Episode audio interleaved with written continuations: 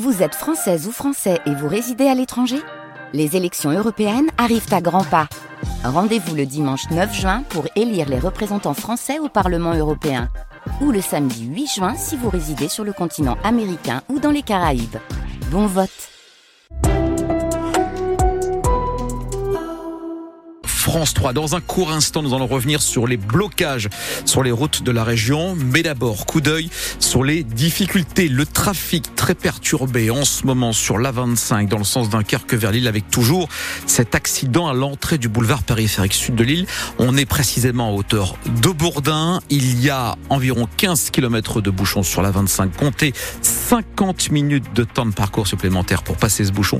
Mais surtout, une grosse répercussion sur la RN41 avec plus de trois quarts d'heure de temps de parcours supplémentaire entre Labassé et Lille. C'est vraiment le secteur difficile. On parle des blocages dans un court instant avec vous, Thomas. La météo. La météo, c'est de la grisaille pour aujourd'hui, de l'humidité avec les brumes et les brouillards, le vent toujours avec des rafales jusqu'à 70 km heure attendues euh, la nuit prochaine. Et pour ce qui est des températures, un peu plus fraîches qu'hier, entre 4 et 7 degrés ce matin, entre 11 et 13 degrés pour les maximales cet après-midi. Et donc Thomas, en attendant une manifestation sur l'Ain prévue dans la matinée, c'est l'autoroute A2 qui est ce matin totalement bloquée. Oui, des agriculteurs bloquent depuis hier la portion de l'autoroute qui est située au sud de Valenciennes, ce qui, qui fait que les ralentissements euh, se propagent dans l'intégralité ce matin du Valenciennois. Bradley de Souza, on vous retrouve, des agriculteurs, vous nous le disiez euh, tout à l'heure à 8 h on passait la nuit sur place sur l'autoroute A2. D'autres sont arrivés ensuite pour prendre leur suite. L'objectif, c'est de rester là toute la journée, de faire entendre les revendications. On a passé un cap dans la mobilisation.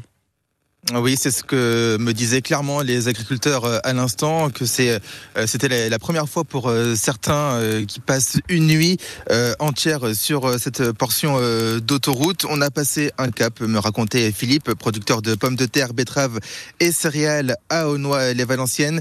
À 56 ans, lui, il a déjà fait une dizaine de manifestations à Lille, à Paris, à Bruxelles, et c'était la première fois qu'il passait toute la nuit dans son tracteur sur une portion d'autoroute. Et lui aussi une liste euh, de doléances assez exhaustive, notamment sur euh, les produits phytosanitaires. Il doit en utiliser moins. Le problème, c'est qu'il perd euh, en récolte car ces produits ne sont plus conformes. À cela s'ajoutent aussi les aides de la PAC, de la politique agricole commune, qui ne sont pas versées pour la plupart des agriculteurs. Et puis enfin, le point de blocage pour Philippe et pour les agriculteurs qui sont juste là devant moi, toujours une dizaine. Ils demandent tous un petit geste sur le carburant. Bradley de Souza en direct depuis l'autoroute A2, autoroute qui est donc bloquée ce matin si vous arrivez de la frontière belge. Euh, il faut sortir, il y a une déviation qui est mise en place à Onin si vous arrivez du sud. Une demi-heure de bouchon à partir du moment où vous avez dépassé Douchy-les-Mines pour rejoindre Valenciennes. Parmi les blocages que nous avons ce matin, la 25 aussi, l'autoroute qui est coupée dans les deux sens entre Grande-Sainte entre Grande-Sainte et Warmouth. Près de Saint-Omer, des agriculteurs sont toujours postés sur la 26 au péage de Sec. Pour ce qui est de la métropole lilloise, manifestation sur l'A1 au niveau de ce clin, ce sera à partir de 10h, un petit peu plus tard dans la matinée, avec là également des bouchons à prévoir à la mi-journée euh, au niveau de la métropole lilloise, les agriculteurs qui manifestent et qui attendent des réponses du gouvernement. Notre invité avant 8h tout à l'heure, Karim Adeli, nous disait que pour aider ceux qui ne s'en sortent pas aujourd'hui, il fallait notamment rééquilibrer la PAC selon l'eurodéputé et conseiller régional des Hauts-de-France. 80% des financements de cette politique agricole commune vont aujourd'hui aux 20% des plus gros agriculteurs. Un nouveau CSE ce matin pour les Valdunes. Les salariés de l'entreprise attendent toujours de savoir si des repreneurs ont formalisé leur offre pour les sites de Lefrancouc et de Tris-Saint-Léger. Valdune qui est en France la dernière entreprise à fabriquer des routes et des essieux pour le ferroviaire. Elle est en redressement judiciaire depuis le mois de novembre. Ce CSE débute dans une demi-heure à 9h. C'est le chiffre choc du dernier rapport du CRIF. Plus de 1600 actes antisémites ont été recensés en France l'an dernier contre 436 en 2022. Ces actes sont en majorité des violences, des propos et des gestes menaçants. Le Conseil représentatif des institutions juives de France note une explosion de ces actes après les attaques du Hamas le 7 octobre en Israël. Le Conseil constitutionnel va-t-il censurer un ou plusieurs articles de la loi immigration? Réponse aujourd'hui.